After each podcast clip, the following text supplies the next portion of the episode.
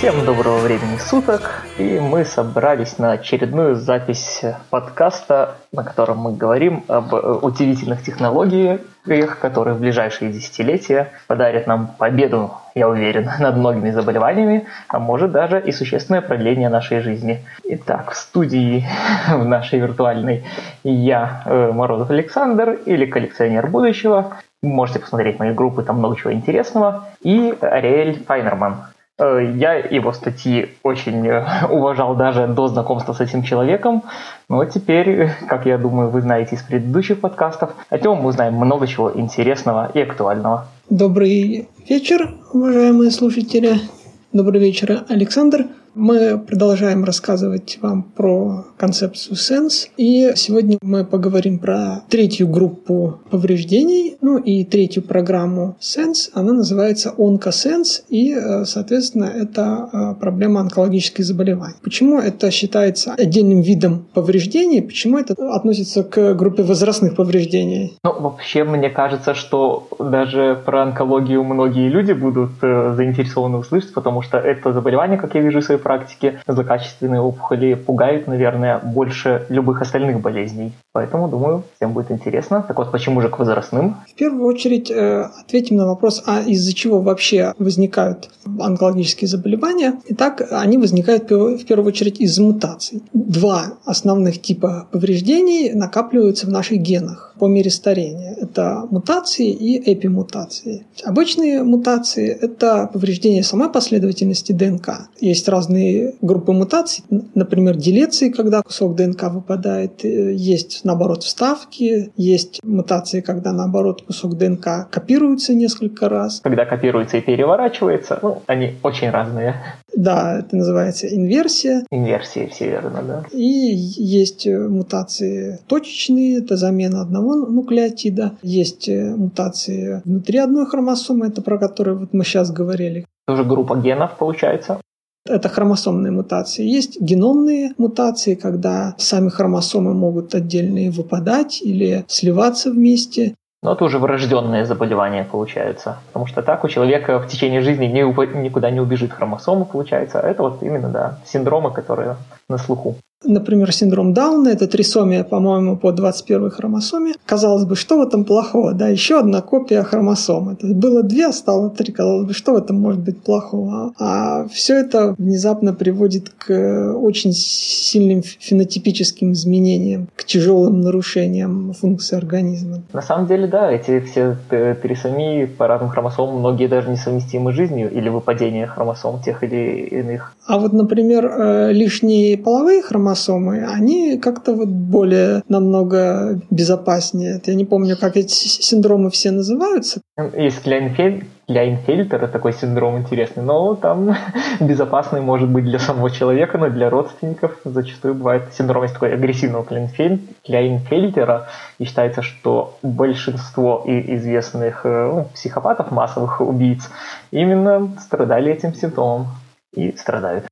Например, у человека такой генотип может быть XXY, когда, казалось бы, вот к женскому генотипу добавляется лишняя Y-хромосома. И такие разные вещи приводят к, например, э, гермафродитизму разной выраженности. Самое интересное, что ну, мы немного от, отвлеклись от основного направления, просто чтобы сказать пару интересных слов о том, что биологический пол человека, вторичные половые признаки, вот его фенотип, мужской или женский, он больше определяется гормональным гормональным фоном, чем генетикой, чем, собственно, геномом. Недавно же было, или в этом году, или в прошлом, вот не помню, когда э, мужчина, принимающий э, гормонально определенные препараты, ну, решивший сменить пол, смог даже кормить грудью ребенка, потому что у него начало вырабатываться молоко. Ну, в принципе, да, гормонами можно изменить полностью. Здесь идет речь уже о заместительной гормональной терапии во взрослом состоянии. Я имею в виду, когда, скажем, рождается, ну вот рождается, например, девочка, да, вырастает в женщину,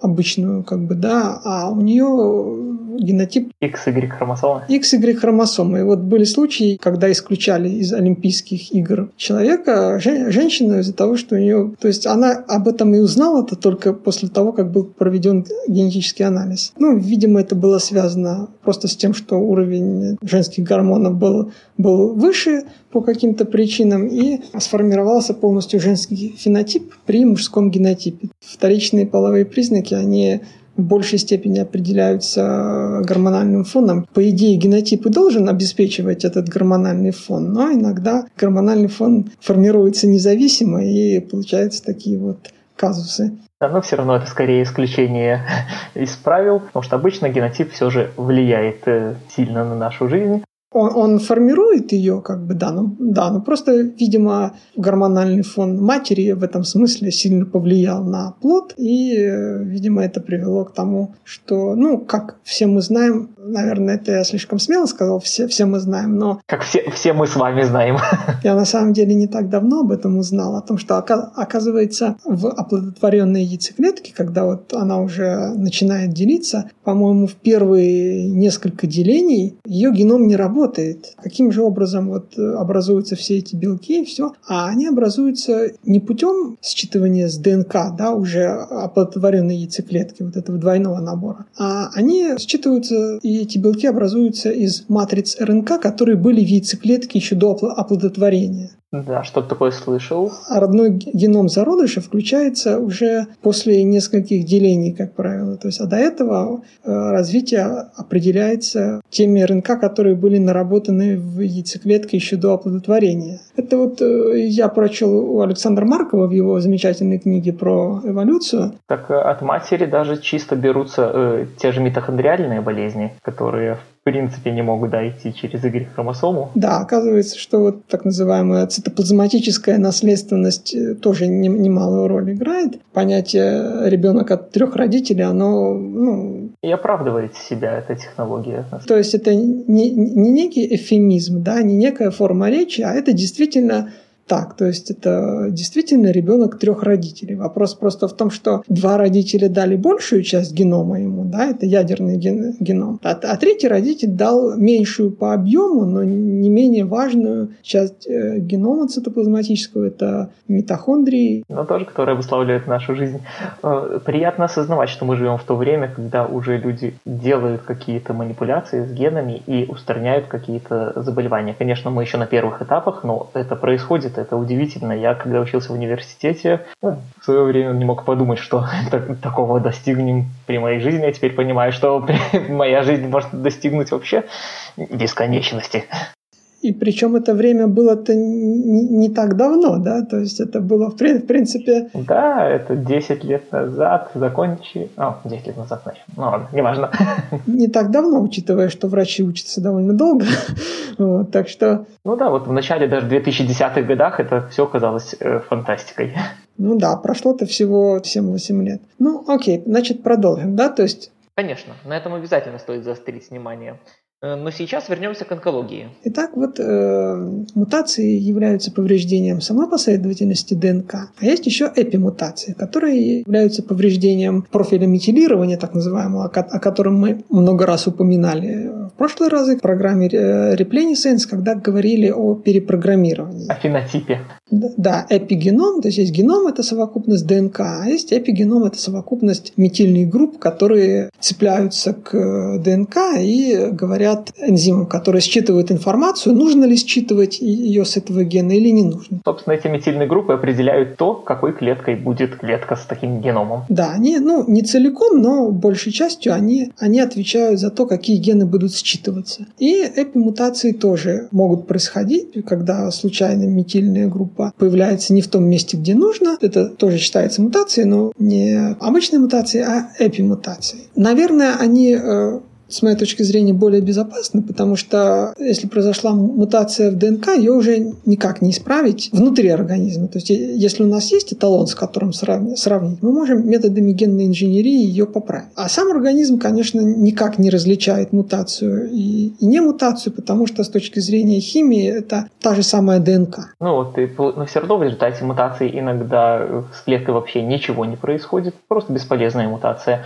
А иногда вот начинается, что клетка начинает начинает бесконтрольно делиться, да, ну и развивается онкологический процесс. Большая часть мутации, она нейтральна, она происходит просто вследствие несовершенства механизма, скажем так, умышленного несовершенства механизма репликации ДНК. Большая часть мутаций происходит при делении клетки, когда ДНК удваивается, копируется, и это копирование происходит с ошибками. Но это постоянно происходит с нами со всеми. Да, на самом деле ошибок изначально происходит намного больше, чем остается в ДНК. Но есть очень мощные механизмы репарации, которые большую часть этих ошибок исправляют. То есть э, реально как бы число мутаций оказывается не очень велико, и большая их часть, она нейтральна. То есть она не плохая и не хорошая. Она не меняет, ну, учитывая, что если мы возьмем средний какой-то энзим, который выполняет некую функцию, то опасны мутации, которые возникают в активном центре. А активный центр – это, как правило, пару сотен аминокислот, которые компактно расположены где-то. А большая часть, там, тысячи этих остатков образуют остов белка. И Э, в большинстве своем мутация не в активном центре белка, а где-то за его пределами, она в большинстве своем нейтральна, если она не нарушает структуру белка. Да, активный центр белка отвечает за его работу. Это вот тот как бы э, кончик ключа, который вставляется в замок рецептора и выполняет функцию. Небольшая э, ремарка пока по старению, то есть почему одна из причин, почему с возрастом при клеток число мутаций, которые остаются после деления, увеличивается из-за того, что э, механизмы репарации работают хуже. Ну, а хуже они работают, потому что в клетке накапливаются повреждения, которые делают клетку, скажем так, менее жизнеспособной и мешают нормальной работе. Но стоит сказать, что и большинство и плохих мутаций э, все равно устраняются организмом за счет того, что наша иммунная система способна находить и уничтожать такие дефектные клетки с плохой мутацией. Но, к сожалению, не всегда так происходит. Иногда они ускользают от контроля нашей иммунной системы. Она их устраняет не по самим мутациям, конечно, она их устраняет... Ну да, когда они уже становятся э, какими-то злокачественными клетками. Сказать. Она их устраняет, э, используя какие-то маркеры. Например, когда клетка становится уже, там, например, раковой, да, и она, у нее на поверхности, к примеру, появляются какие-то белковые маркеры, соответствующие раковой клетке, и тогда иммунная система узнает о том, что эта клетка раковая. Конечно, провести сквинирование ДНК она не может. А поэтому напрямую изучить мутации и сказать, что какие из них хорошие, какие плохие, иммунная система не может. Она э, реагирует на то, как себя клетка ведет, в общем-то, а не то, какая у нее ДНК. И вот, значит, э, вот эти мутации и эпимутации в конечном счете наносят нам вред одинаковым образом. Они вызывают аномальную экспрессию генов. То есть вот та часть, ну, большая часть мутаций нейтральна, часть из них может быть хорошая, а небольшая часть этих мутаций – это плохие мутации, вредные, которые нарушают работу генов, э, и, например, то есть они могут вызвать аномальную гипоэкспрессию генов, когда какой-то энзим перестает вырабатываться, да, и у человека возникает недостаток какого-то энзима, да, и у человека возникает, например, заболевание типа фенилкетонурии, когда он не способен переваривать ряд веществ или иные похожие заболевания. Ну, главное выявить э, какие э, это заболевания, и тогда можем хотя бы его исправить, если не будем давать человеку эти вещества. Ну, или доставлять энзимы, как в э, энзимозаместительной терапии, что, в принципе, уже э, используется. Мы об этом поговорим в соответствующем разделе о том, что есть так называемые лизосомальные болезни накопления и есть, соответственно, энзимозаместительная терапия, которая борется с ними, пока, пока не вполне успешно, потому что есть ряд факторов, мешающих этому. Но, тем не менее, ну, то есть это требуется человеку практически каждый день делать длительные инъекции, но тем не менее будем надеяться, что генная инженерия позволит вставить напрямую в клетки гены с нужными энзимами и решить эту проблему. Сейчас идут, э, по-моему, испытания уже, которые могут нам позволить надеяться, что такое будет. Ну, на животных пока что. Но намного хуже, когда эти мутации вызывают аномальную экспрессию генов, гиперэкспрессию, когда с гена начинает считываться то, что считываться не должно. И э, обычно в клетке, в которой произошли критические мутации, включается защитный механизм. Есть три пути клетки, у которой произошли какие-то критические мутации. Э, она, она может совершить апоптоз, то есть в ней может включиться суицидальные гены, так называемые, которые вырабатывают энзимы, эту клетку разрушающие. Там целая цепочка процессов, которые, в конце концов, эта клетка сама себя лизирует. Ну, мы затрагивали эту тему, когда говорили про апоптосенс. Второй путь, который клетка с критической мутацией может пойти, это превращение в сенесцентную клетку. На самом деле, да, как мы уже говорили, большинство сенесцентных клеток – это потенциально раковые клетки, которые могли бы стать раковыми, но... Себя заморозили до превращения в раковые. Да, но, да, но себя заморозили, и э, вот э, выделение воспалительных факторов – это один из механизмов привлечения иммунной системы. Они привлекают иммунную систему, и иммунные клетки, по идее, должны уничтожать такие сенесцентные клетки, но со временем их становится так много, что иммунная система сама становится сенесцентной. Состояние называется иммуносенесценс, то есть когда уже сама иммунная система э, начинает состоять из сенесцентных клеток и не способных что-либо сделать. Наверное, тогда развиваются иммун... э, аутоиммунные заболевания такие, я так могу предположить. Да, тогда много разных плохих вещей происходит, и аутоиммунные заболевания, в том числе неспособность... Иммунодефициты, возможно. Угу. Да, и неспособность противостоять внешним угрозам, то есть организм начинает атаковать свои ткани, но при этом игнорирует инфекцию. Ну, есть, кстати, да, мы можем как-нибудь сделать отдельный выпуск по иммунной системе, какие процессы в ней происходят, потому что там есть определенные вещи. К примеру, есть два типа макрофагов. Одни больше нацелены на атаку врагов, скажем так, да, такие агрессивные иммунные клетки, а другие больше нацелены на вот процессы заживления, не стимулируют процессы заживления в организме, восстановления после болезни. И вот с возрастом иммунных клеток первого типа становится все больше, а второго все меньше. И в итоге иммунная система с возрастом, с одной стороны, становится все более агрессивной по отношению к своим клеткам, с одной стороны, она как бы забывает про внешних врагов и уже не успевает с ними справляться. Это так называемая поляризация макрофагов. Ну да, если в глобальном плане рассматривать, тогда два типа макрофагов, но так в каждом органе свои типы макрофагов. Это некоторые глиальные клетки в головном мозге, э, так называемая макроглия, или в печени клетки Купера, которые тоже являются макрофагами. Но тоже напомню, что они разные функции такие могут выполнять. И третий путь, по которому может пойти клетка с критическими мутациями, это превращение в раковую клетку. Она начинает усиленно делиться, и у нее а, разблокируется теломераза,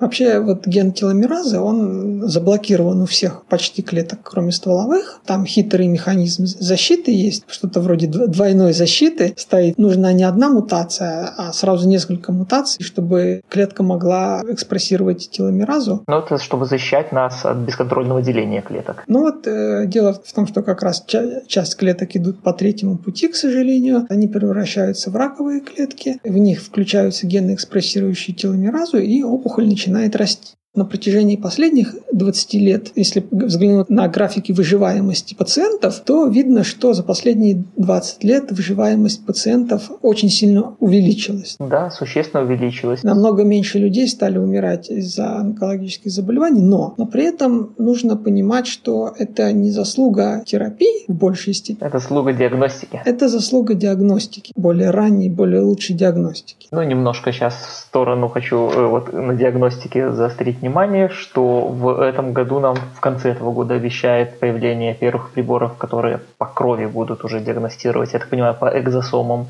э, самые первые проявления большинства онкологических заболеваний.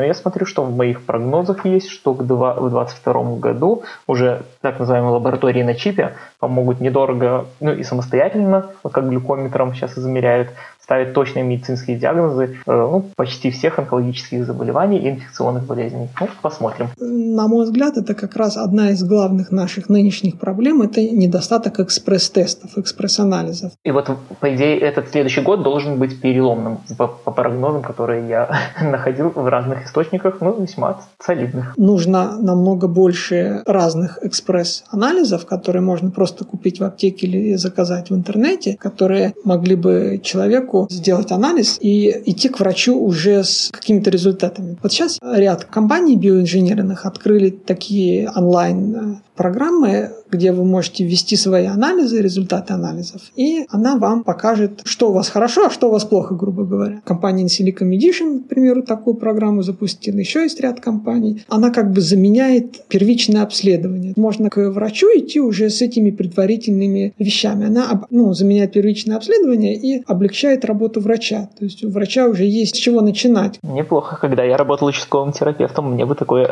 пригодилось в практике, конечно. Насколько я знаю, по крайней мере, в России такие вещи не внедрены в клинике. У нас, как в Беларуси, тоже. Резюмируя все это, речь шла о чем? О том, что основное развитие регенеративных технологий, регенеративной медицины не в целом, но поскольку мы говорим именно о лечении возрастных патологий, именно в лечении возрастных патологий основной упор все же будет на универсализацию, а не на персонализацию. И возвращаясь к онкосенсу, мы до этого о чем говорили? О том, что за последние 20 лет улучшились прогнозы по онкологическим заболеваниям, выросла выживаемость, но не за счет терапии в основном, а за счет э, более ранней и более лучшей диагностики. И а чем же занимались ученые-онкологи, которые разрабатывали терапии эти последние 20 лет? К сожалению, большей частью они занимались тем, что они описывали описывали и классифицировали все больше и больше число разных видов раковых клеток. Каждая опухоль уникальна, поскольку она это продукт такой безумной эволюции внутри организма, очень быстрой. И классифицировать разные виды рака можно бесконечно. Ну, вы знаете, что есть там специалисты по раку молочной железы, когда один человек фактически занимается только одной группой онкологических заболеваний, и при этом уже как бы настолько погряз в этом, что перестает видеть лес из-за деревьев. Верно но все равно следует вспомнить, что последние 10 лет появилась иммунотерапия, генотерапия, биологические препараты. Это как раз пример универсализации на самом-то деле. Это, это как раз пример универсализации. Это тоже вносит свой вклад в, улучшение выживаемости, в улучшение лечения. Проблемы с, с химиотерапией это те же проблемы, что и в лечении, например, гриппа. Почему мы э, вряд ли победим грипп в ближайшее время? Потому что это живой организм, хоть и бесклеточный э, вирус, который безумно быстро эволюционирует, и как только мы один химический яд придумаем какой-то, который его убивает, у него через пару поколений возникает мутация, то есть уничтожается 99 там, и 9 миллионов девяток после запятой популяции вируса, но оставшегося одного миллионного процента хватает хватает, чтобы через пару поколений целиком популяцию вируса возобновить и устроить еще большую эпидемию. Тоже про грипп нам в 2023 году обещают универсальную э, вакцину, которая дает иммунитет к любым типам гриппа. Ну, посмотрим. То же самое примерно происходит и с онкологическими заболеваниями. Попытка универсальной химиотерапии, она провалилась давно и надолго. И ученые вынуждены порой у одного пациента менять по несколько химиотерапий, потому что одна сработала, уничтожила почти все клетки клетки. Одна раковая клетка осталась, через некоторое время она целиком возобнов... Э, воспроизводит всю популяцию, а старая химиотерапия уже не работает. Она уже к ней выработала иммунитет, скажем так. И все начинается сначала. Ну, вот, собственно, поэтому сейчас в Японии искусственный интеллект э, подключают к подбору химиотерапии э, многих онкологических заболеваний. Ну, это, это все-таки, я, я надеюсь, временное решение. Конечно, я тоже надеюсь. На, на мой взгляд, у искусственного интеллекта есть намного лучшее применение, чем да, химиотерапия, согласен. Поиск хими- химиотерапии. Но вернемся к тому, что Лишь недавно, в общем-то, стали возникать мысли и направления о том, а не лучше ли искать не различия между разными онкологическими заболеваниями, а общие свойства. Таким образом, чтобы терапия, которая нацелена на это общее свойство, убивала как можно больше не только клеток одной опухоли, но и разных видов онкологических заболеваний. И, собственно, это уже было давно известно, что есть универсальная стратегия по защите от рака. Но, к сожалению, ее реализация пока еще очень сложна, эта стратегия основана на главной уязвимости всех раковых клеток, их абсолютной потребности в чем? Прожорливости, скажем так. Да, во всех питательных веществах, да. Нет, это, это не самое главное. Почему вообще, почему вообще опухоль может расти бесконтрольно? Потому что уже в ней эта мутация состоялась и ничего не ограничивает ее рост. Обычно клетки, когда делятся, они быстро истощают свои теломеры и перестают делиться. Раковые клетки умеют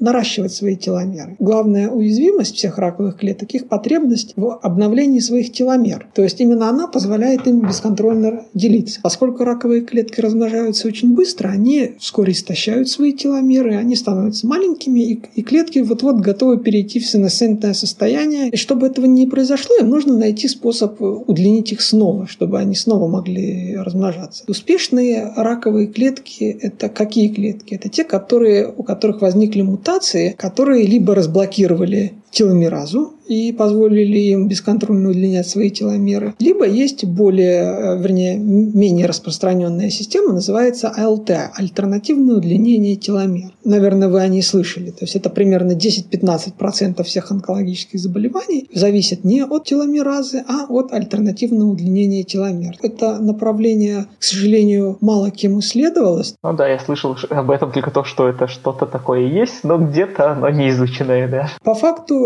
этим сейчас занимается, вот я знаю, группа OncoSense, это лаборатория OncoSense в самом центре Sense в Mountain View в Калифорнии. Они занимаются изучением механизма АЛТ, то есть даже гены, которые ответственны за этот механизм АЛТ, они пока еще не найдены. С АЛТ на самом деле будет проще, потому что с теломеразой сложнее, потому что, казалось бы, выключить ее легко. Просто взять вот с помощью генной терапии, ну, с помощью CRISPR. CRISPR любит резать все подряд. С помощью CRISPR можно любой ген порезать. Причем CRISPR уже достаточно точный становится с каждым годом все точнее и точнее. Ну да, CRISPR не способен вставлять крупные участки ДНК и целые гены, но вот в чем он хорош, это в делании надрезов в строго определенных местах. И, собственно, нацелить его на ген теломеразы и испортить этот ген так, чтобы теломераза не могла больше вырабатываться, довольно легко. Проблема в том, что генная терапия в этом смысле малоизбирательна, и такая терапия повредит не только опухолевые клетки, но и стволовые клетки. И человек через пару месяцев умрет ну, уже не от рака, а от истощения, потому что его эпителий кишечника не сможет обновляться. Ох, страшное будет дело. Последствия будут те же, что и от химиотерапии. И от лучевой болезни. Побочный эффект химиотерапии – это гибель стволовых клеток массовая и большое число сенесцентных клеток, которые они превращаются. Собственно говоря, вот побочным эффектом вырезания теломеразы во всем организме будет то же самое, то есть массовая гибель стволовых клеток, превращение их в сенесцентные клетки. И, то есть, ну, приятного мало. Одно из направлений поэтому это теломерный контроль. Есть ряд групп, которые занимаются изучением, как контролировать теломеразу, как вырезать ее, как нацеливаться только на раковые клетки. Если бы мы могли сделать такую генную терапию, которая бы портила теломеразу только в раковых клетках, но ни в каких иных, то это действительно стало бы универсальной терапией против рака, которая лечила бы 85-90% всех раковых заболеваний. Было бы неплохо, конечно. Ее, в принципе, можно было бы даже как профилактику использовать, поскольку она бы, ну, то есть если ее нацелить на какие-то специфические маркеры, которые специфичны только для онкологических клеток, то есть если их в организме нету, она и не будет работать. А если они есть, то, соответственно, она э, сработает лишь на них. Сейчас такие подобные э, лекарства разрабатываются для инфекционных э, агентов разных, не знаю. Ну, это, опять же, в экспериментах на животных. Ну, об этом можно как-нибудь позже поговорить. Работы ведутся касательно теломерного контроля. К сожалению, намного меньше, чем над химиотерапией. Ничего, этот перелом в сознании, мне кажется, начинает появляться вот именно за счет иммунопрепаратов, за счет биологических препаратов. Есть два механизма универсальных. Это теломераза и это АЛТ, поставив под контроль который мы сможем целиком победить онкологические заболевания. Что касается теломеразы, то работы ведутся. Я думаю, что, может быть, мы с вами сделаем небольшую подборку, хотя бы о прогрессе, о том, что, что делается в этом направлении. Я, может, напишу фонд Sense. Ой, это надо очень. Вообще, теломераза – это как бы отдельная вещь в моей жизни. Именно с этого фермента началась мои мысли о возможности в омоложении организмов. Ну, даже, ну да, всякое такое. На самом деле, у большинства людей немного неправильное представление о ну да, уже теломеразе и теломерах. Да, мы это уже говорили о том, что безопаснее всего теломеразу выключить вообще, и обновлять стволовые клетки искусственно, о чем мы сейчас э, чуть попозже и коснемся этого после разговора про иммунотерапию.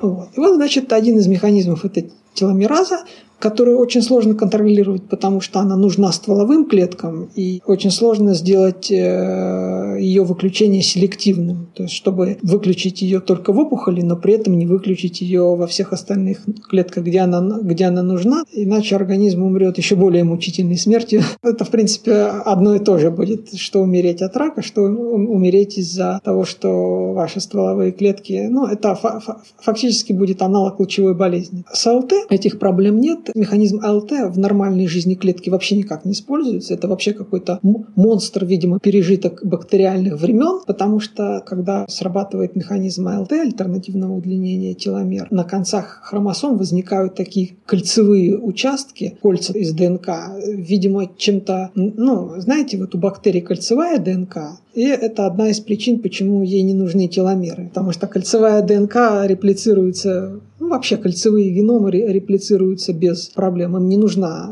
затравка. Кстати, мы, по-моему, не говорили о том, ну, зачем вообще о теломерах и зачем они вообще нужны, почему ДНК не может реплицироваться без теломер. Напомним нашим слушателям, что обычные нормальные клетки в человеческом организме, у них есть теломеры, они находятся на концах хромосом. Одна цепь чуть длиннее другой, она загибается и охватывает вторую более короткую цепь таким, таким колпачком. И э, смысл в том, что они состоят из повторяющихся фрагментов. При репликации линейной ДНК, человеческая ДНК линейная, она не, замкнута, не замкнута в кольцо. Энзим, который реплицирует ДНК, ДНК-полимераза, ДНК-зависимая ДНК-полимераза, так называемая, он не умеет копировать ДНК целиком, ну, грубо говоря. То есть, когда он копирует ДНК, то он начинает копировать ее не с самого конца, а с определенного участка. И поэтому самый конец обрезается при копировании. И вот эти теломеры, они нужны как раз для того, чтобы при копировании обрезались не ДНК, которая содержит какие-то полезные гены, а обрезались теломеры, которые содержат повторяющиеся последовательности, не несущие смысла. В принципе, логичное и очень хорошее решение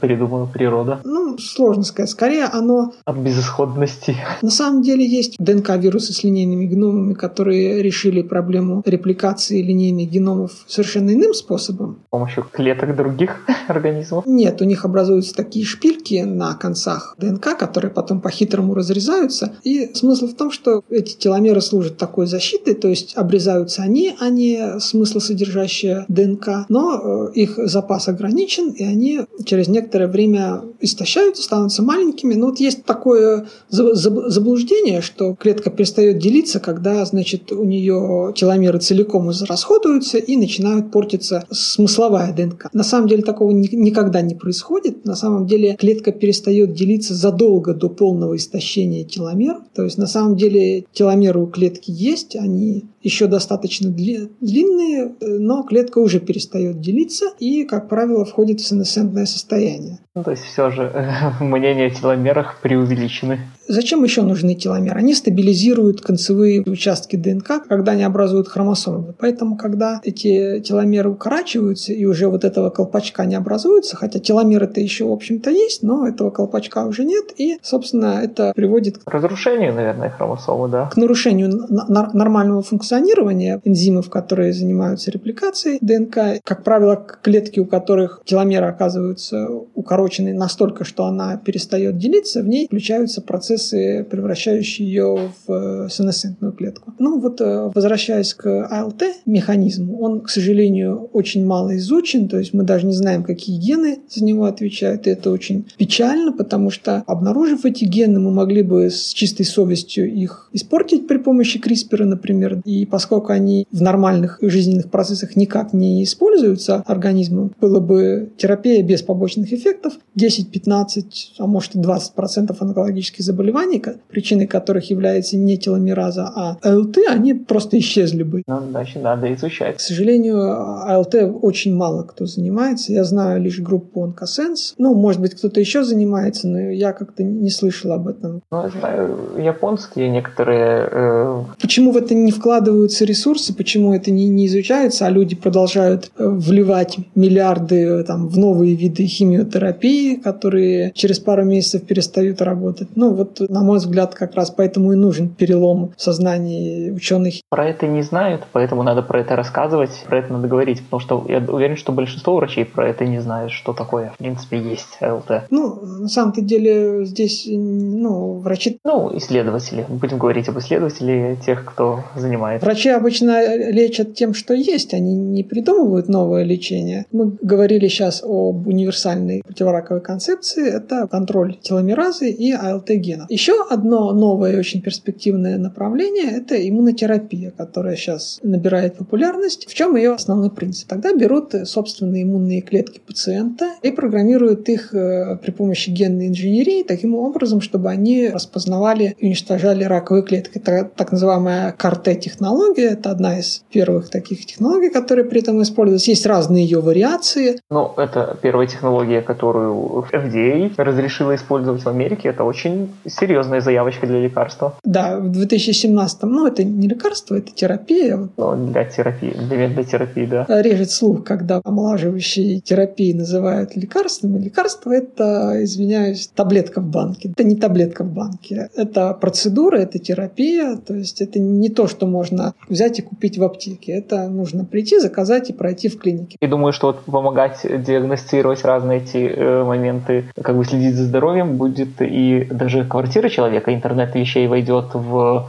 наш обиход, и те же унитазы нам обещают будут брать целую лабораторию наших показателей здоровья. Вернемся к иммунотерапии. Это иммунотерапия как раз пример такого сервиса, скажем так. Берут собственные иммунные клетки пациента, программируют их при помощи генной инженерии на распознавание и уничтожение раковых клеток. Затем вводят обратно в организм. Да, то есть из, из организма изымаются э, клетки лимфоциты, да, перепрограммируются, да, с помощью вирусов они перепрограммируются. Там есть разные моменты, но в целом, да. Ну, используются, да, сейчас больше вирусные эти. А, они размножаются где? Вне организма или уже они в организме будут размножаться? По-моему, вне организма. В тех технологиях, про которые я слышал, их размножали вне организма и потом внедряли обратно в организм. В целом, как бы с ними возникали какие проблемы с первыми вот этими терапиями? У них были большие побочные эффекты из-за того, что, ну, вам, наверное, знаком такая фраза «цитокиновый шторм», когда, к примеру, иммунная реакция возникает, опухоль хитро устроена так, что она заставляет иммунную систему считать себя просто еще одним органом. Запрограммировав клетки так, что эта опухоль начинает считаться врагом, как бы чужим органом, фактически это аналог того, что вы пересадили человеку орган без иммунной супрессии. То есть фактически возникает реакция отторжения этой опухоли, и, соответственно, возникают похожие симптомы. Если реакция происходит слишком бурно, если клетки иммунной системы слишком быстро и активно, агрессивно атакуют эту опухоль, возникают похожие симптомы, которые происходят при отторжении органа. И пару пациентов умерли из-за вот интоксикации, потому что при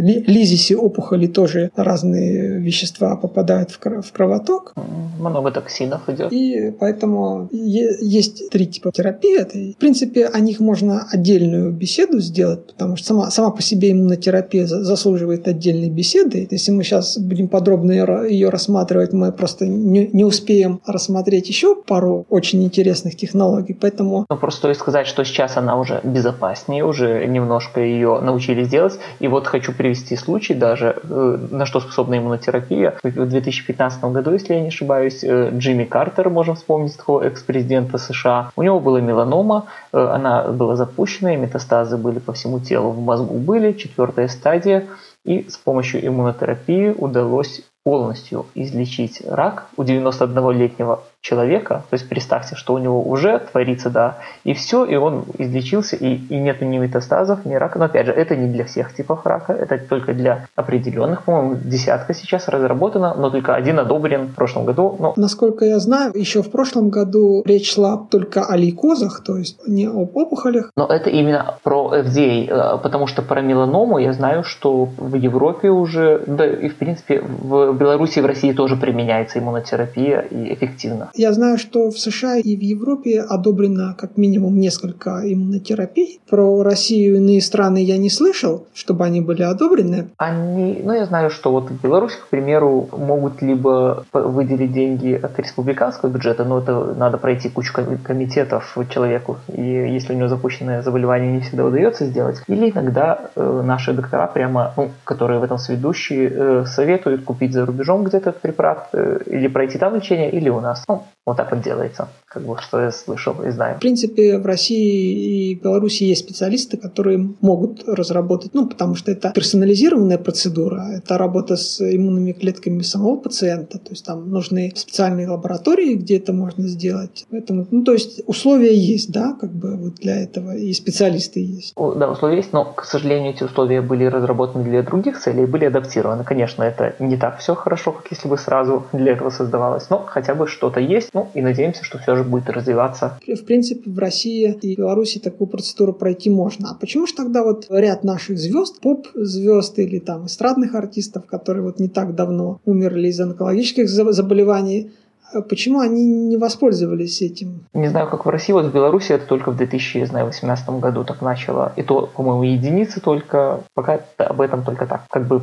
больше, может, как в экспериментальных даже моментах делается. Но уже хорошо, что, что прецеденты появились. Мы уже говорили об этом, но напомню на всякий случай нашим слушателям, что был пример тоже недавно, когда в США у женщины была четвертая стадия рака с метастазами, и химиотерапия уже не работала на ней, и применили, это было, по-моему, года два назад как раз, ну, опубликовали недавно, а лечили ее где-то два года назад. Применили к ней одну из первых версий иммунотерапии, и спустя два года она все еще жива, и у нее никаких признаков э, онкологии в организме нет. Ей давали пару месяцев, она живет уже два года совершенно полноценной жизнью. Гарри Джилленд, э, это глава одной из лучших онколабораторий в мире, центр имени Фреда Хатчинсона, и вот он считает, что за иммунотерапией будущее, и по его мнению, то есть по его прогнозам, примерно к 2025 году, через 8 лет примерно, по его мнению, иммунотерапия позволит э, лечить, если не все, то почти все э, онкологические заболевания. Нет, так самое интересное, что он это не просто так, ну, как бы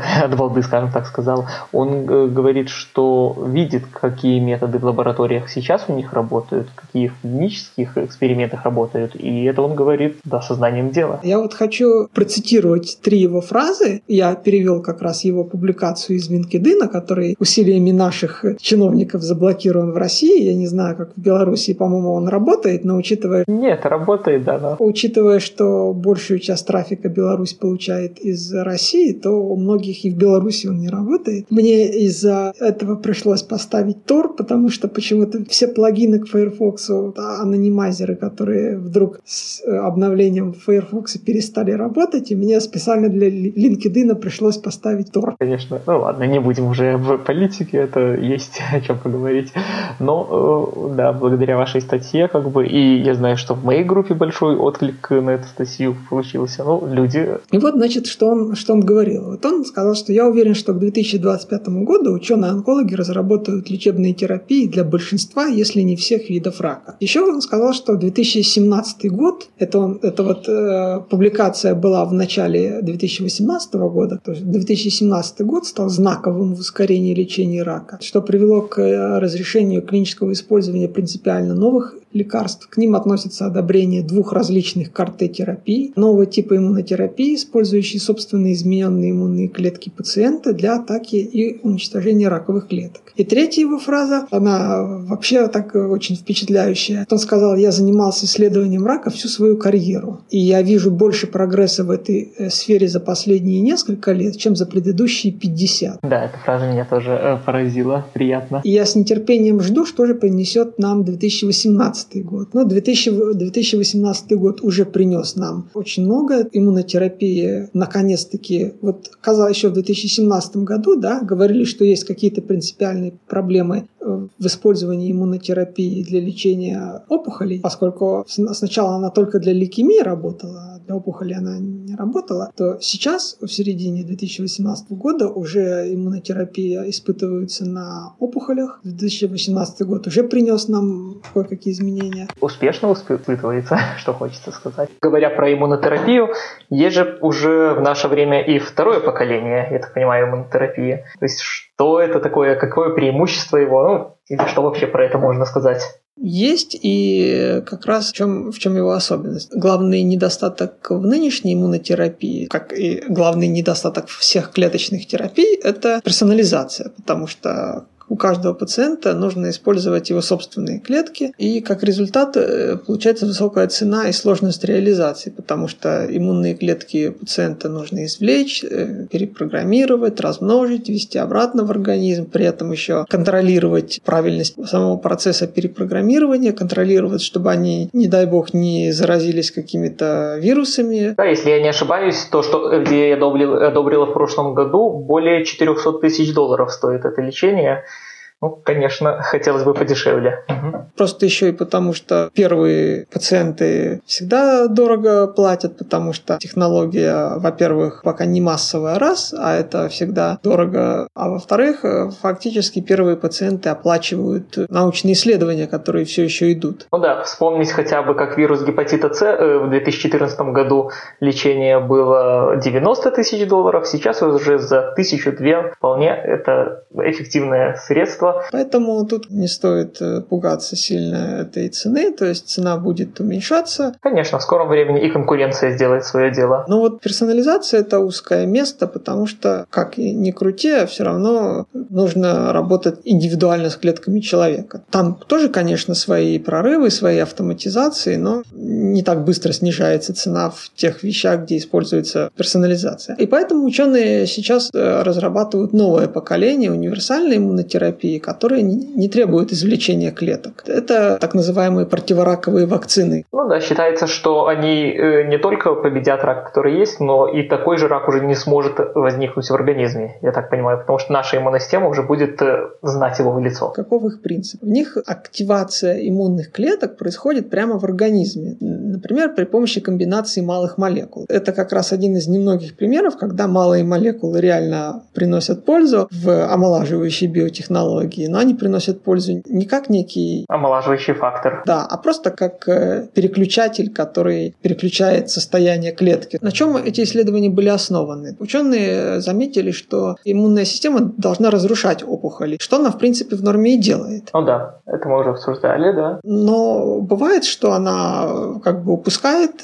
развитие рака, и опухоль растет, а организм на нее не реагирует, то есть воспринимает ее просто, ну, как новый орган свой собственный. Что-то нормальное, да, свое. Как, как бы часть организма. Ну, это почти в любом онкологическом процессе, который уже запущен, так происходит. Но при этом было замечено, что часть иммунных клеток просачивается внутрь опухоли. То есть они попадают внутрь опухоли, но при этом бездействуют. То есть они не атакуют ее. И ученые предположили, что раз эти клетки иммунной системы проникают внутрь опухоли, значит, они ее распознают все-таки как нечто чужеродное. Но при этом опухоль защищает себя, то есть она выделяет ряд факторов, которые блокируют иммунную систему. То есть клетка попадает в опухоль, но не может там работать. Да, то есть она ее распознает как чужеродную, как вредную вещь, но не может ее атаковать. Часть э, популяции иммунных клеток все-таки распознает опухоль, но оказывается заблокированы факторами, которые опухоль выделяет. И что ученые обнаружили? В одном из экспериментов они взяли два вещества, две малые молекулы, они ввели эти вещества просто инъекции в опухоль, и они разблокировали способность этих иммунных клеток, которые распознали опухоль, которые проникли внутрь нее. Не просто распознавать, но и атаковать опухоли, то есть внутри. И в экспериментах на мышах то есть была мышь, у нее была опухоли, были метастазы уже, то есть у нее были много опухолей по всему организму. Ну, то есть все уже четвертая стадия. Они ввели эти два вещества в одну опухоль, только в одно. После чего эти иммунные клетки, которые попали внутрь опухоли, которые ее распознали, они оказались разблокированы, и они э, съели эту опухоль, и после того, как они ее съели, они стали распространяться по организму и поедать метастазы. Тут как бы произошел естественный отбор. Эти клетки, которые оказались внутри опухоли, уже хороши тем, что они ее распознали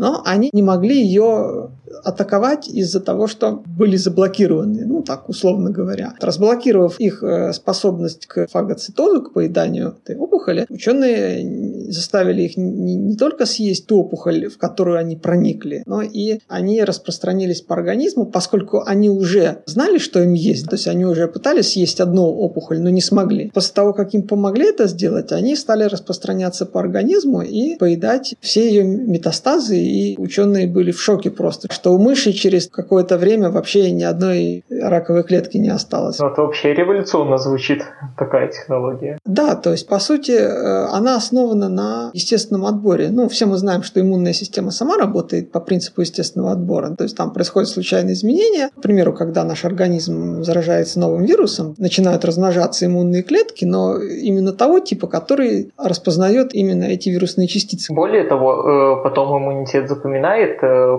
э, конкретную вирусную частицу. Вопрос в том, что вирусы изменяются, и поэтому мы не можем каждый год так хорошо бороться с гриппом, потому что это уже разные вирусы. Но если один и тот же вирус, то, в принципе, иммунитет с ним справляется достаточно хорошо.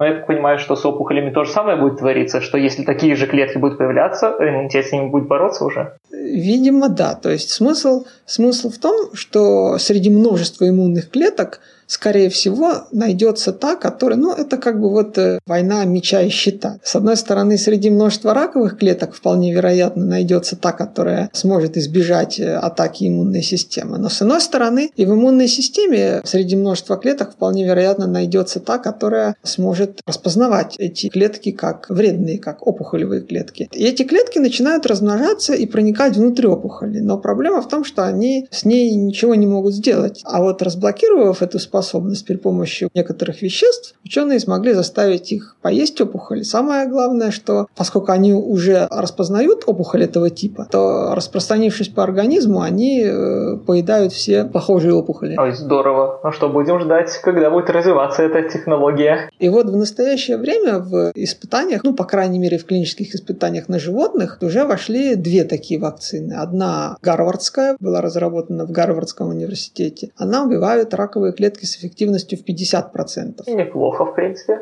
Есть Стэнфордская вакцина, которая, соответственно, в Стэнфордском университете была разработана. Она убивает раковые клетки с эффективностью в 97%. Ого. Причем Стэнфордская вакцина в эксперименте на мышах показала феноменальный результат. Именно она э, уничтожила не только сами опухоли, но и все их... Но тут еще надо помнить, что это конкретно против одного типа раковых клеток, скорее всего, работают эти вакцины. Они же не, не универсальные такие. Но я думаю, что до этого тоже как-то подойдут к этому. Ну, тут смысл в чем? Я не помню, на каких типах рака проверялись эти вещи, но смысл-то там в чем? В том, что нам, в принципе, не нужно э, создавать специально эти клетки. Эти клетки отбирает сам организм. Если внутрь раковой, то есть нам не, не важно, какого типа это опухоль, если внутрь нее проникли клетки иммунной системы, значит, они уже ее распознали. Значит, все, что нам нужно сделать, это подобрать вещества, которые разблокируют их способность. Я не знаю,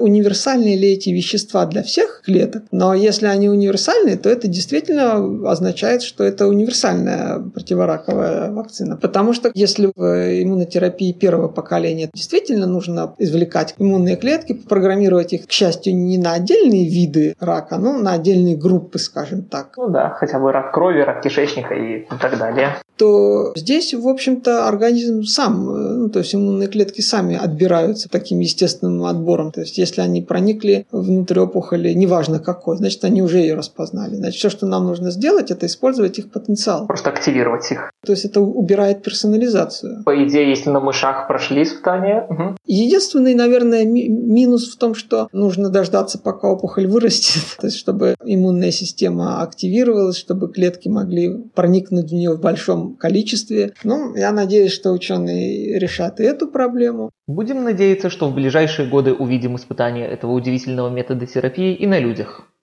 Но хотелось бы затронуть еще один вопрос. Мы говорили о том, что онкологические заболевания стоит относить к возрастным, но многие с этим могут не согласиться. Многие люди говорят, что рак это не возрастная патология, потому что и молодые люди тоже болеют. Ну, на самом деле, молодые люди многим чем болеют, и атеросклерозом, и... Да, и Альцгеймера болезнью тоже, кстати. Поэтому это не показатель. Почему онкологические заболевания тоже относятся к группе возрастных патологий. Хотя, в отличие от прочих возрастных патологий в концепции сенс, они чаще встречаются у молодых людей, чем прочие возрастные патологии, но, тем не менее, они тоже считаются возрастными патологиями, потому что таковы цифры. Если взглянуть на цифры, то больше всего болеют онкологическими заболеваниями возрастная группа где-то с 60 до 90 лет. Пик заболеваемости онкологическими заболеваниями. Кстати, что интересно, что после 90 лет уже сходит этот риск онкологических заболеваний. Недавно была статья, показывающая, что да.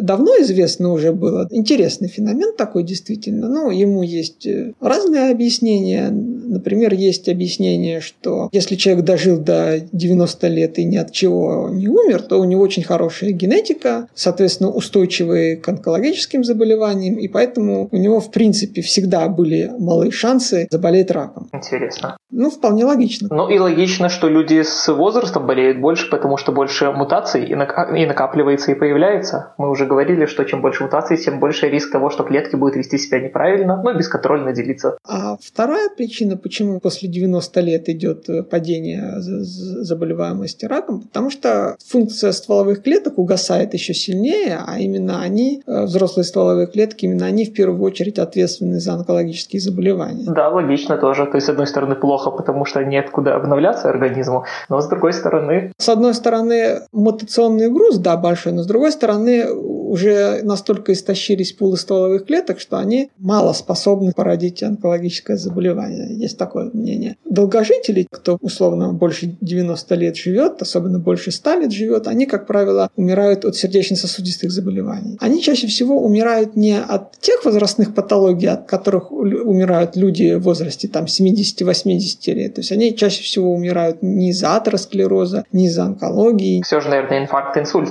они чаще всего умирают из-за сердечной недостаточности, вызванной в первую очередь особым транстеретиновым амилоидом. И поэтому, кстати, это одна из проблем, которая возникнет в будущем, когда продолжительность жизни людей серьезно возрастет. И решать ее нужно уже сейчас. То есть вполне возможно, что именно накопление транстеретинового амилоида в сердечной мышце, именно оно ограничивает сейчас максимальную продолжительность жизни человека примерно 117-120 годами. Вполне возможно, что если убирать транстеретиновый амилоид из сердечной мышцы, вполне возможно, мы в принципе сдвинем максимальную продолжительность человеческой жизни. Общая хроническая сердечная недостаточность недостаточность достаточно э, тяжелая патология, против нее конкретно пока что никаких лекарственных препаратов нету. Но я знаю, что к 2022 году, году собираются выпустить на рынок, ну правда на молекулах основанное, э, название точно не помню, но вот препарат, который сейчас значит, проходит клинические испытания на людях более подробно, я думаю, позже это можно обсудить.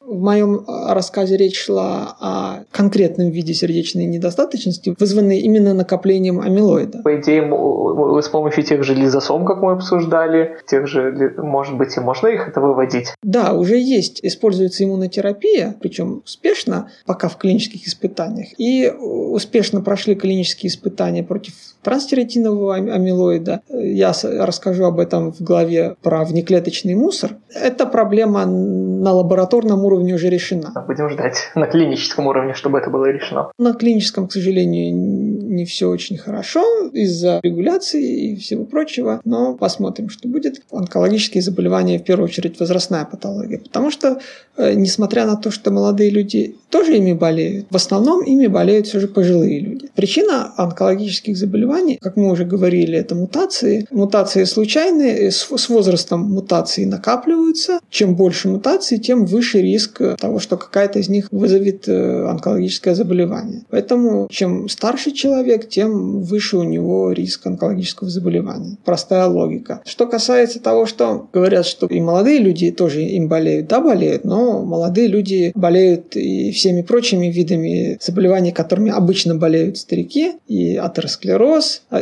и инфаркты, и инсульты бывают у людей не только 20 лет, но внезапно есть и новорожденные, у кого случаются инфаркты и инсульты. Тем не менее, они происходят намного реже, чем у стариков, поэтому мы считаем это возрастными патологиями. Если риск некой патологии растет с возрастом, то, соответственно, мы можем смело считать ее возрастной патологией. Что еще можно сказать по этому вопросу? Поскольку раковые клетки, как и любые иные типы ткани, имеют уникальные белковые маркеры на своей поверхности, ну, то есть какие-то мембранные белки, которые у разных типов клеток разные, и, соответственно, у, у раковых клеток они тоже существуют и отличаются от других, то проблемы их поиска и уничтожения очень похожи на аналогичные у сенесцентных клеток. Методы борьбы с сенесцентными клетками, они, в общем-то, очень похожи на методы борьбы с э, раковыми клетками. Поэтому эти две два направления исследования, они идут параллельно и часто заимствуют технологии друг у друга. То есть мы тоже видим какую-то такую универсальность. Проблема их поиска и уничтожения очень похожа на аналогичную сенесцентных клеток, а также на проблемы высокоспецифичной эффективной доставки в генной терапии. То есть, по сути, э, по сути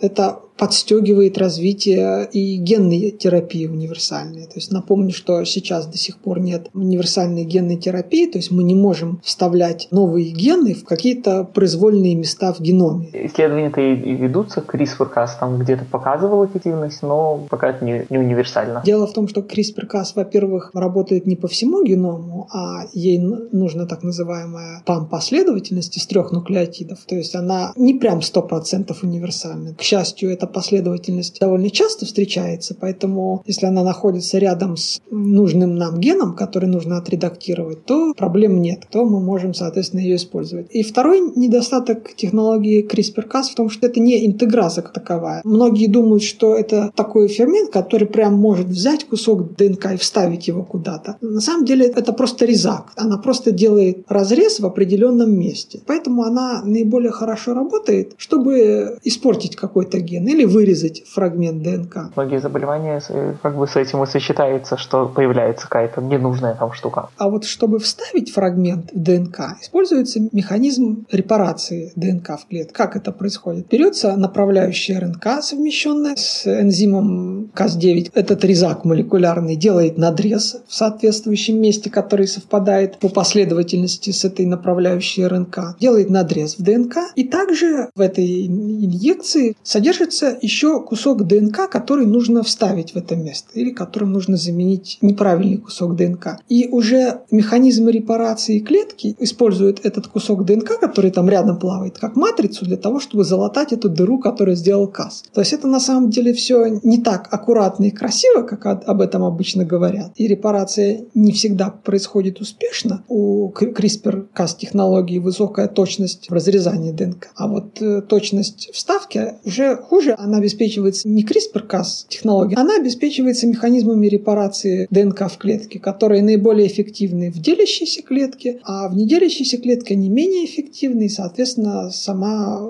процедура генной терапии при помощи CRISPR-Cas получается менее эффективная. Над действительно универсальной технологией работают в мы уже, по-моему, как-то упоминали об этом, они разрабатывают э, технологию совмещенную. Она использует, с одной стороны, CRISPR-Cas, с другой стороны, факовую вирусную интегразу BXB1. Интеграза – это как раз-таки энзим, который вставляет фрагменты ДНК в нужное место. Причем он может вставлять большие фрагменты. То есть, если в использовании CRISPR-Cas длина вставляемого фрагмента ограничена возможностями репарации. Если дыра слишком большая, механизмы репарации не могут ее залатать. Проблема в том, что это энзим вирусный, он работает на бактериях, и ему нужна так называемая посадочная площадка, то есть ему нужен некая последовательность ДНК, рядом с которой он и вставляет фрагмент ДНК, то есть как бы последовательность для распознавания. У млекопитающих ее нету, и поэтому эта интеграза в нашем геноме не, не работает. করতে Так вот, смысл работы Sense, они проводят в Институте Бака в США, смысл ее в том, чтобы использовать CRISPR-Cas для того, чтобы вставить эту посадочную площадку маленькую в строго определенное место, ведь гены можно вставлять не в любое место нашего генома. Если вы вставите новый ген в середину уже существующего гена, ничего хорошего не будет. Вы нарушите работу уже существующего гена. Поэтому новые гены нужно вставлять так, чтобы они не, не, не нарушили работу нормальных генов. То есть где-то между генами или... И как раз CRISPR-Cas используется для того, чтобы вставить вот эту посадочную площадку, этот фрагмент маленький, в правильное место, в безопасное, а затем используют вот эту интегразу BXB1, она его распознает, и она в это место уже вставляет целый новый ген. Так планируется генная терапия будущего, которая сможет не просто точечные замены делать или,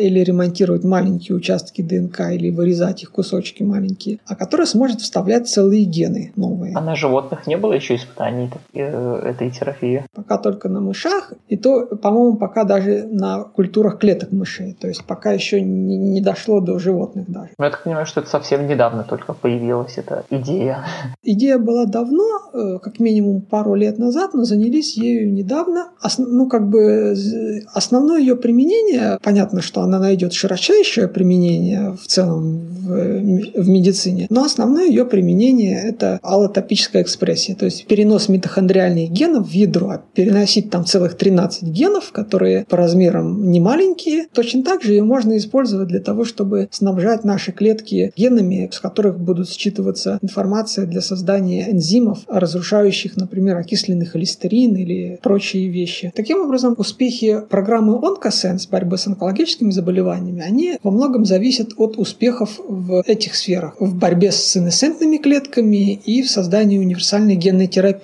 Мы видим, что они во многом пересекаются. К примеру, компания Oisin Biotechnologies, о которой мы говорили, когда рассказывали про Apoptosense, мы много говорили про их липидные наночастицы, наносферы, в которых находится ДНК-конструкция, запускающая суицидальные гены только в сенесцентных клетках. Тем, кто забыл или, может быть, не слушал прошлый выпуск, я напомню, берется липидная наносфера. Липиды – это жиры, то есть такая жировая капелька, полая сфера из специальных липидов. В ее поверхность встраиваются рецепторные белки, которые помогают наносфере слиться с клеточной мембраной клетки. Клеточная мембрана тоже имеет липиды, поэтому может слиться, а так как сама липидная частица, она не растворится просто в жидкостях организма. Она цепляется к клеточной мембране, сливается с ней и выворачивается вовнутрь нее. Похожим образом работают некоторые вирусы, кстати. Скоро я опубликую перевод выступления одного из ученых из компании Oisin Biotechnologies, где он рассказывает историю разработки этой технологии, о том, что они во многом обязаны вирусам, они заимствовали у них вот этот механизм белки, которые помогают этой липосоме микроскопической слиться с клеточной мембраной. Многие вирусы, у которых нет белковой оболочки, они именно так и работают. То есть они просто сливаются с клеточной мембраной и выбрасывают внутрь клетки механизм эндоцитоза. свое содержимое. А это, как правило, ДНК или РНК и энзимы, которые нужны для интеграции вирусного генома в геном клетки. Ну и значит, одна часть это липосома, которая служит средством доставки, а вторая часть внутри нее это ДНК-конструкция, состоящая из двух частей. Это промотор и эффектор. Промотор — это кусочек ДНК, который запускает процесс синтеза фермента с эффектора. Как оно работает? Например, если промотор нацелен на белок P16, который служит маркером у сенесцентных клеток, то есть если в клетке вырабатывается много белка под названием P16, то, соответственно, эта клетка сенесцентная, и этот белок цепляется к промотору, вызывая экспрессию эффектора гена, а это суицидальный ген, так называемый, и белок, который с него синтезируется, запускает в клетке механизм ее апоптоза, то есть запрограммированный гибель. Очень легко понять, что механизм этот очень универсален. Используя тот же эффектор, суицидальный ген, но в качестве промотора, если мы возьмем не промотор, который специфичен к белку P16, а, например, специфичен к опухолевому супрессору белку P53. То есть нужно заметить, что клетка, которая находится в предраковом или раковом состоянии, она как бы пытается сначала бороться сама с собой. Есть опухолевые супрессоры, это такие белки, которые вырабатываются в клетке, которая считает, что она может стать раковой, подавляя ее позывы стать раковой клеткой. Они действительно работают отчасти, уменьшая число возможных раковых клеток, но часто и не работают. Смысл в чем? В том, что если в клетке много белка P53, это маркер того, что она, скорее всего, либо уже раковая, либо планирует ей стать. Это, конечно, может быть и ложное срабатывание, но лучше все равно ее прибить на всякий случай, эту клетку. Этому суицидальному гену все равно, какую клетку убивать. Поменяв промотор, который реагирует на маркер сенесцентности клеток, на промотор, который реагирует на белок P53, который является опухолевым супрессором и маркером опухолевых клеток, вы ловким движением рук просто перенацеливаете вашу генную терапию с сенесцентных клеток на опухолевые клетки. Ну, это очень интересно, на самом деле, как то, что, о чем мы говорили в сенесцентных клетках, сейчас подходит к онкологии. Компания Уизин на самом деле, если задуматься хорошо, она, да и если даже просто задуматься, компания Oisin Biotechnologies создала универсальный генно-инженерный фреймворк для генной терапии временного воздействия. Даже можно мечтать как мы будем наделять свои клетки новыми способностями. Да, именно об этом мы говорили с Гарри Хадсоном в интервью, и он сказал, что мы считаем, что мы можем экспрессировать э, любой эффектор под управлением любого промотора, и поэтому возможности практически безграничны. Таким образом, во-первых, мы можем убивать совершенно любую клетку, используя ее внутреннее состояние. То есть, если клетка отличается аномальной экспрессией какого-либо белка любого, то мы можем использовать этот механизм. Главное, чтобы концентрация была, белка была высока, тогда промотор сработает и запустит эффектор, суицидальный ген, и клетка умрет. Если в качестве промотора взять промотора специфичный к теломеразе, то таким образом можно было бы убивать все клетки, вырабатывающие теломеразу, к сожалению, включая и стволовые клетки. Поэтому это принесло бы больше вреда, чем пользы. Но вот, например, временно заглушить ее, то есть не убить клетки, экспрессирующие теломеразу, а временно приостановить ее экспрессию, вполне можно было бы. Это бы э, существенно помогло бы в лечении онкологических заболеваний, ну, в совокупности с другой терапией. То есть опухоль на время перестала бы расти, потому что теломераза перестала бы вырабатываться, а в это время другая терапия ее бы прикончила. Конечно, это временно бы остановило работу стволовых клеток, но через некоторое время они бы вновь восстановили свою работу, то есть пару дней или даже пару недель это не страшно. Но интересное все только начинается. В качестве эффектора пока использовался только суицидальный ген, то есть пока клетки только убивались на основе экспрессии ими какого-либо белка. Но вместо суицидального гена можно использовать любой иной ген. То есть можно временно заставить клетку вырабатывать какие-то энзимы, которые она не умеет вырабатывать. Скажем, таким образом, без внедрения гена в ядро клетки, без изменения ее генома, потому что это в целом опасная процедура. Когда мы вставляем что-то в геном, в ядро клетки, всегда есть риск, что мы вставим ген не туда и вызовем мутацию. Ну, это, в принципе, будет мутация уже. Да, но это хорошая мутация, целенаправленная. На самом деле многие терапии не требуют постоянной экспрессии какого-то белка, а требуют только его временной экспрессии. А обеспечить временную экспрессию, когда ген уже вставлен в геном, довольно сложно.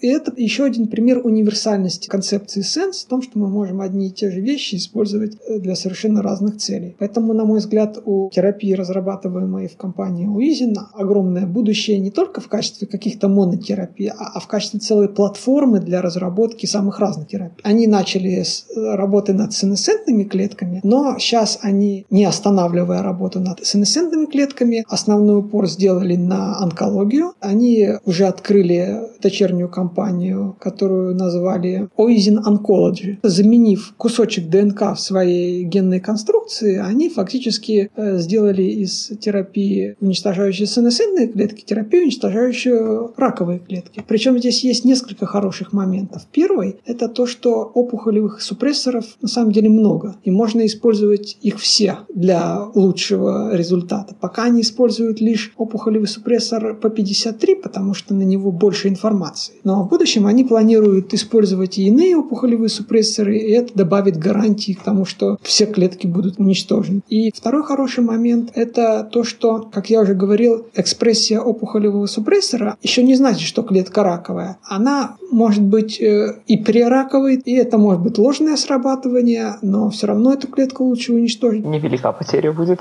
Но эти подходы, конечно, очень э, удивительные уже сами по себе, и удивительно, что они реальные. Ей не важно, неважно, реально ли клетка раковая или нет, главное, чтобы сработал опухолевый супрессор, это позволяет использовать ее и в качестве профилактики. Как эксперименты показали, что эта терапия безвредна, в принципе, она не имеет побочных эффектов в терапевтических концентрациях. Многие липидные наночастицы и иные наносферы, которые используются в доставке разных препаратов, они токсичны, и у них довольно малая концентрация, которую можно использовать. А вот у липидных наночастиц компании Uisin Biotechnologies, у них она очень высокая, и в тех концентрациях, которые используются в лечении, они безопасны. Пример технологии изначально сконструированной, чтобы быть целевой и безопасной. Пример технологии будущего. И поэтому ее можно использовать просто как профилактику онкологических заболеваний. У человека периодически возникают прераковые клетки. Они, к счастью, уничтожаются иммунной системой или опухолевый супрессор срабатывает и не позволяет клетке стать раковой. Но лучше все, все равно их уничтожить заранее, на всякий случай, и И вот э, это и будет в этом смысле профилактикой. Не нужно ждать. На мой взгляд, э, вообще, учитывая ее безопасность и легкость в применении, вообще такие курсы можно было бы использовать просто для профилактики периодически каждому человеку. Особенно, когда они расширят спектр опухолевых супрессоров, просто периодически применять ее, уничтожая какие-то, может быть, единичные раковые клетки, прираковые клетки, которые образуются в организме периодически. Просто уничтожая их заранее, обычно терапия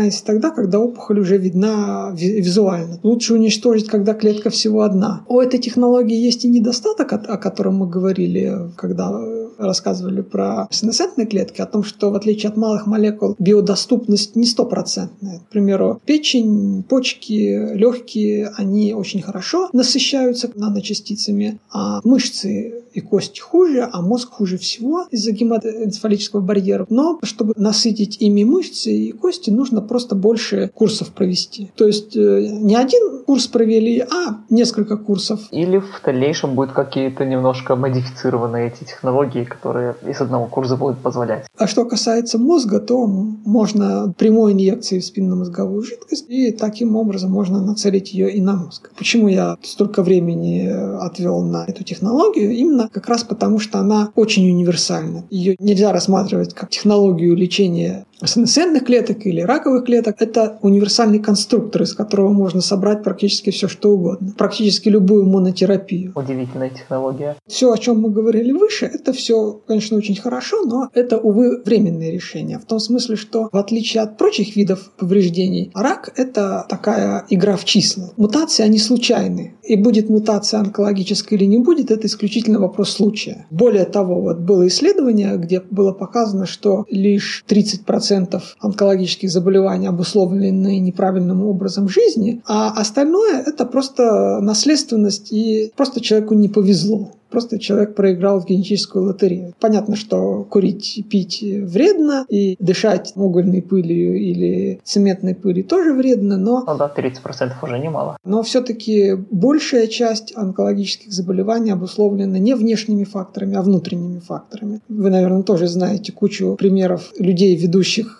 Здоровый образ жизни. Безупречно здоровый образ жизни, но умирающих в 20 лет из-за онкологического заболевания. К сожалению, да. Ну, это такая игра в числа. И это один из немногих видов повреждений, который довольно быстро убивает человека. Если практически все прочие виды повреждений накапливаются довольно медленно и, в принципе, позволяют потерпеть какое-то время. 5-10 лет, наверное, да, есть у человека, чтобы это исправить. Это может быть слишком большой оптимизм, но я думаю, что даже год это тоже вполне вполне неплохо. Если у человека есть год на исправление повреждений, это тоже неплохо. То есть я просто к чему хочу сказать? К тому, что ни атеросклероз, ни межбелковые сшивки, ни липофусцин, ни амилоиды обычно не накапливаются в организме человека за пару месяцев. Они накапливаются годами, и если у человека много атеросклеротических бляшек, то все равно его риск можно как-то оценить. Я надеюсь, что в будущем будет все меньше и меньше запущенных случаев, потому что люди будут использовать профилактику с помощью технологий, которые сейчас появляются, появляются и будут появляться. Ну, я надеюсь, что методы диагностики будут все же эти экспресс-методы появляться в ближайшие годы, как нам обещают, и мы сможем рано выявлять какие-либо онкологические повреждения. В этом смысле онкологические заболевания принципиально отличаются от э, всех прочих видов повреждений. Они возникают внезапно и развиваются, как правило, очень быстро. Поэтому у человека, как правило, не очень много времени, чтобы их исправить. Поэтому они наиболее опасны. Поэтому надо ждать, пока, ну, ты ждем, пока технологии будет быстрыми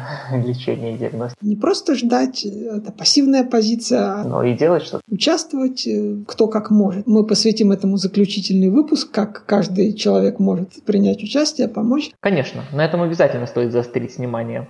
Э, но сейчас вернемся к онкологии. И второй момент, который делает онкологические заболевания особенно опасными, у них нет минимально безопасной границы. То есть, если у человека легкая форма атеросклероза, то это не смертельно. То есть он может подождать какое-то время, пока возникнут технологии, то есть это не убьет его. Если у человека опять-таки есть небольшое накопление межбелковых сшивок, это опять-таки не смертельно. Есть некое окно, некий минимальный уровень повреждений, который считается безопасным. Ну, мы все знаем, что, что старение начинается с зачатия, то есть уже у плода есть первые признаки атеросклероза, между прочим. Мы все знаем, что у 15-летнего человека кожа и, соответственно, сосуды более мягкая, более эластичная, чем даже у 20-летнего человека. Но в целом, если мы уберем половину сенесцентных клеток, это уже значительно снизит нагрузку на организм и омолодит его. Но если мы уберем половину опухоли, это не сильно поможет человеку. У онкологических заболеваний нет нижней границы безопасности. До единой клетки убирать. Нужно убирать все до единой клетки. И проблема в том, что вот описанные технологии, которые, о которых мы говорили выше, это все временные решения. То есть они саму возможность возникновения рака они не убирают. Ну да, то есть надо постоянно его мониторить, постоянно их убирать, клетки. Да, все время мониторить и все время убирать, как только они появляются. Отследить это сложно. Поэтому наиболее радикальным и эффективным решением на нынешнем этапе, полностью исключающим в принципе возможность появления онкологического заболевания, считается технология WILD, так называемая, Whole Body Interdiction of uh, Lengthening of uh, Telomeres, то есть полное предотвращение удлинения теломер во всем теле, вырезание самого гена теломеразы или его порчи таким образом, чтобы уже ни, никакие обратные мутации не смогли вернуть ему работоспособность. И вырезание генов АЛТ. Ну, гены АЛТ мы про них говорили, их можно безопасно вырезать, но их пока еще не нашли, к сожалению, и как-то не особо хорошо ищут, к еще большему сожалению. Так вот, полное вырезание генов теломеразы из всех, э, ну, по крайней мере, из всех активно делящихся, в первую очередь из стволовых клеток организма. Кстати, хочу сказать нашим слушателям, что опухоли, как правило, и возникают из, из стволовых клеток. То есть опухоли возникают, как правило, в активно делящихся тканях. Эпителий меланома возникает в коже или рак легких. Почему он такой частый? Потому что эпителий легких входит в одну из немногих групп активно делящихся взрослых стволовых клеток. Э, ну и вот, и что будет, если будем вырезать теломеразу из стволовых клеток? Полное вырезание генов теломеразы из всех клеток организма и э, в качестве компенсации регулярный их пересев. Увы, пока применение этой технологии, вот Обри де Грей, это была концепция Обри де Грея, и была большая публикация, к которой присоединились около десятка врачей, включая онкологов. Она была впервые опубликована еще в 2004 году. Тогда ее применение в принципе не было возможным. Сейчас она потихоньку развивается, и сейчас пару слов о ней расскажу. Вот пока ее применение невозможно по двум причинам. Во-первых, специфичность распознавания и эффективность э, доставки в генной терапии пока еще низкие, и если в случае сенесцентных клеток уничтожение всего лишь половины из них уже приводит к радикальному омоложению организма, на примере мышей, то в случае рака всего одна упущенная клетка пустит на смарку все лечение. Пока у нас нет универсальной генной терапии, которая позволила бы таргетировать все клетки в организме, или, по крайней мере, мере, даже все клетки одной группы. Э, есть же два параметра. Эффективность доставки терапии в саму клетку и эффективность трансформации клетки, то есть эффективность внедрения гена или вырезания этого гена из клетки. Эффективность трансформации, как правило, еще ниже. И, во-вторых, вырезание теломеразы, если мы все-таки это сделаем, да, оно приведет к быстрому истощению полов стволовых клеток и необходимости их регулярного пересева как минимум каждые несколько лет, а может быть на первых порах каждые несколько месяцев, потому что они они довольно быстро истощаются. К счастью, популяции стволовых клеток, требующих регулярного пересева, немного. Как мы помним, большая часть клеток нашего организма не делится, и их все равно придется пересеивать, независимо от того, применяем мы Wild или не применяем.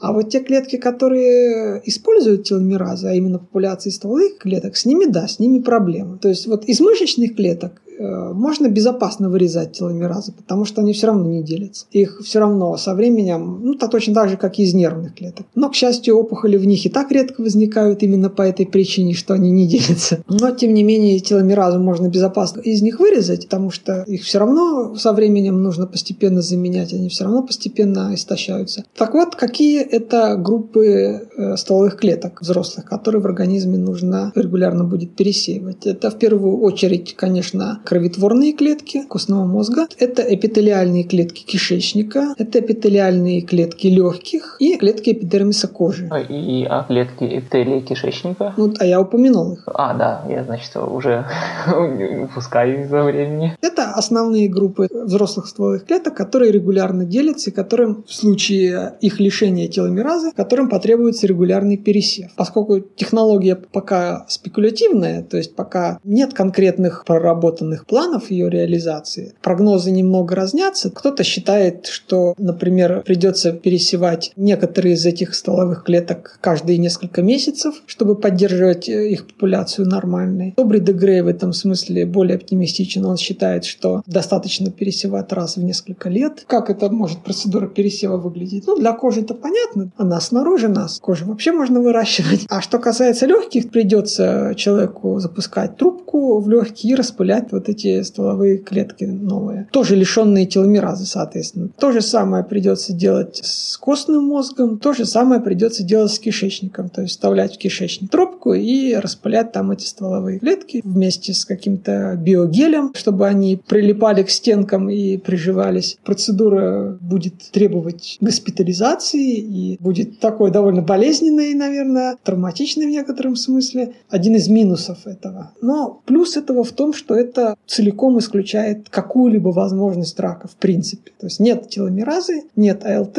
нет рака. Сложный выбор, сложный. Ну, хотя отказаться от рака это уже важно. Да, то есть вот все вот эти технологии, которые мы выше описывали, там иммунотерапия, все прочее, они, во-первых, как правило, используются, когда рак уже есть, а лучше, чтобы в принципе не допускать его появления. Они сами, за исключением вот технологий компании Уизин, могут быть небезопасны. А технология Wild, она в принципе исключает какую-либо возможность рака. И плюс период между пересевами клеток можно увеличить путем выращивания стволовых клеток с заранее более длинными теломерами. Логично, да? Точно, логично, абсолютно логично. Если мы вырастим стволовые клетки для пересева с заранее длинными теломерами, то мы сможем значительно увеличить этот период, в течение которого они смогут продуцировать нужные клетки. Поэтому сам Обри де Грей тоже считает, что лучше бы, конечно, какая-нибудь иная альтернатива, чем Wild, но пока альтернативы нет. Будем надеяться, что появится, но хотя бы это было бы, было уже бы хорошо. Пока ни одна технология не позволяет действительно гарантированно со стопроцентной вероятностью излечивать онкологические заболевания, даже в принципе. Полный контроль, который обещает Гарри Джилленд, это все-таки контроль. Постоянно отслеживать, мониторить и лечить, что появляется, да. Контроль это не излечение. И тем более все равно онкологическое заболевание это психологический стресс большой. Даже если вы знаете, что вас все равно вылечат, все равно это стресс. Ну, хотя, может быть, ситуация изменится, как бы это было с ВИЧ-инфекцией. Да? То есть еще лет 10 назад ВИЧ, по, по сути, означал некий приговор, был большой стресс. Сейчас я бы предпочел ВИЧ многим иным заболеваниям. Конечно, если сейчас это разумно лечить, это не... Люди живут не меньше, чем люди без ВИЧа. Те, которые адекватно лечатся и адекватно себя ведут. Антиретровирусная терапия, применяемая для лечения ВИЧ-инфекции, позволяет людям жить полноценной жизнью. Наверное, нашим слушателям будет интересно узнать, что ВОЗ исключила ВИЧ из списка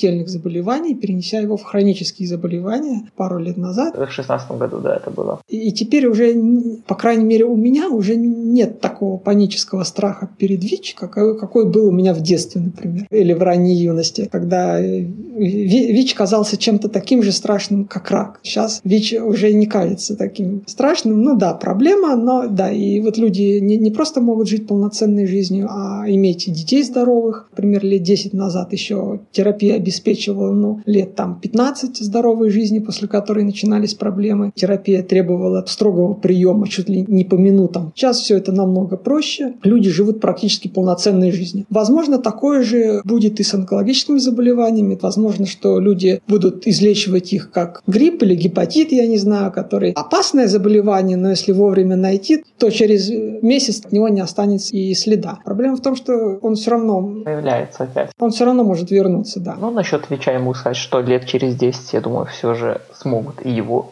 излечивать уже полностью. Ну, так уже вроде у трех человек его вылечили целиком, правда. Но там травмирующая немножко операция с пересадкой костного мозга. Это, по-моему, были больные лейкемии, которым не повезло вдвойне, но в итоге они вытянули счастливый билет, избавившись и от лейкемии, и от ВИЧ-инфекции. Но, к сожалению, всем такое не сделать, потому что это опасно. Хочется закончить на хорошей ноте, сказать, что, несмотря на различные проблемы, реализация Wild движется медленно, но уверенно. К примеру, недавно группа ученых из Sense показала на мышах, что регулярный пересев кроветворных клеток с вырезанной теломеразой прекрасно работает для крови. Регулярный пересев костного мозга клетками с вырезанной теломеразой и заранее удлиненными теломерами позволяет мышам полноценно жить. То есть то, что мы обсуждали, это не какая-то такая фантастика далекая, это уже применяется на мышах? Увы, из-за малой выборки уникальная работа так и не была опубликована. Для публикации нужна большая выборка, только им, им нужно было просто проверить концепцию. Аналогичные исследования по регулярному пересеву клеток эпителия кишечника начали в Институте регенеративной медицины Уэйк Форест на крысах. И оно показало неплохие результаты, но, к сожалению, его закрыли из-за закончившегося финансирования. Позорное явление, когда такие важнейшие исследования, которые нужно всеми силами стараться как можно раньше провести, они